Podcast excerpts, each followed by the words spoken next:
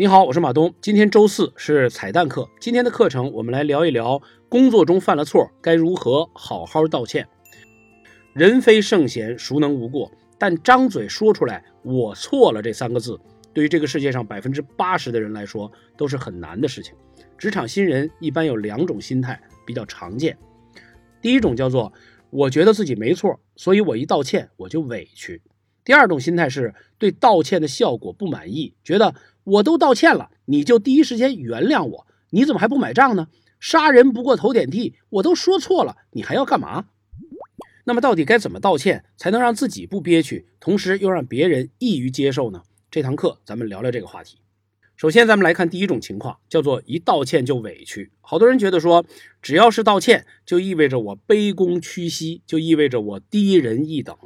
为什么呀？因为在我们的潜意识里，道歉等于认错，认错。意味着我这个人不行，这是因为在我们的文化里面过于强化道歉的羞耻感。有很多类似的古话，比如什么“男儿膝下有黄金”呐，等等等等，这些话都是在暗示说你认错的成本特别大，或者说真的给别人认错是一件很严重的事情。但是他忽略了道歉的好处。如果我们学会说我错了，不是承认自己的不足，第一是一种自我反思的能力。第二，代表了能够换位思考，主动照顾对方的情绪。比如说，今天老板心情不好，你汇报的时候，他就无端的批评你。那工作上你可能没错，但至少是不是你观察的不够，你选错了汇报的时机？如果老板一批评你，你就解释，你会不会让整个这个对话的气氛变得更糟？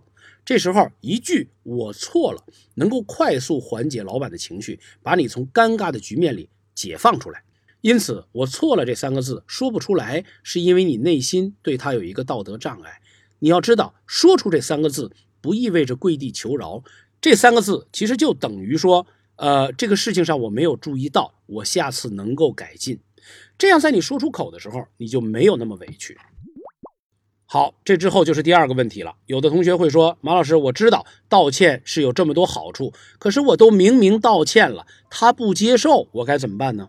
其实道歉是有诀窍的，我给你模仿几种我听过的道歉，咱们一起听听有什么问题啊？第一种是，哎，对不起，行了吧？要么就是行，你说错就错了呗。要么就是老板我错了，但是我不是故意的。咱们先不说对错，如果你是老板，你听到这几句话，你是不是特别想抽他？因为这几句话犯了两个道歉最常见的错误。第一个错误就是道歉，同时我得要面子。注意，不是尊严，仅仅是面子。咱们上面提到的“对不起”行了吧？或者说你说错就错了呗，都是给“对不起”加了个尾巴。但为什么要用这种语气去表达“对不起”和我错了呢？是因为你内心的那个坎儿没有迈过去，你通过语言的方式，再让自己道歉的严重程度获得一种中和。你是在对付自己，而不是在对付对方。但是在对方眼中，这句话的意思等同于“大哥，我都已经认错了，你还想怎么样？你看你是不是火上浇油？”第二个错误是选错了解释的时机。很多人说完“对不起”，马上跟的那个词儿叫“但是”。我知道事情搞砸了，当然未必都是你的问题，你有一肚子的委屈。但是老板在气头上，他压根儿听不进去。这个时候你加了“但是”两个字，往往“但是”两个字之后的所有话。他已经屏蔽了，他只听到了你要辩解。那在我看来，这两点都是道歉的大忌。那正确的道歉应该怎么做呢？我推荐你一句话，叫做“我错了，下次不会了”。这句话在我心里面其实就是大馒头堵嘴。你这么说了，老板心里面内心活动是，他错了，他知道错了，那我还能把他怎么样呢？要不下次再说。如果这是他的心理活动，你是不是就达到了你道歉的目的？在这方面，古代的皇帝道歉用了同样的技巧。在古代中国，按说只要是皇上，就是最不需要道歉的人。但有的时候，朝廷出了问题或者天灾人祸，实在说不过去了，皇上就会发一种特殊的诏书，叫罪己诏。这种诏书格式不定，字数也是有多有少，看心情。但是每份诏书核心就是一句话：兄弟们，我错了，下次不会了。以我的经验来看。这句话是目前道歉和说我错了最有效的缓解老板心头怒气的一种方式。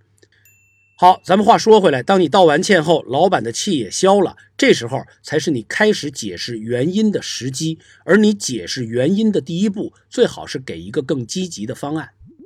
当然，咱们今天整个的话题都是局限在你犯的那种事儿是道歉能够解决，也就是可以弥补的。如果不是这种情况，也就是你犯的错无法弥补，或者老板就是不原谅你，放心，这堂课对你没用，因为你没有道歉的机会。好，最后颁发一下优秀评论家。这周获奖的是 Kelly U V 同学，咱们就叫他小 K 吧。在完美倾向这堂课，小 K 同学现身说法，他告诉我们说，要谨慎汇报中的完美倾向，完成比完美更重要。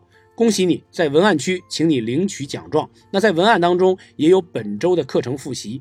我是马东，职场 B 计划，咱们下周见。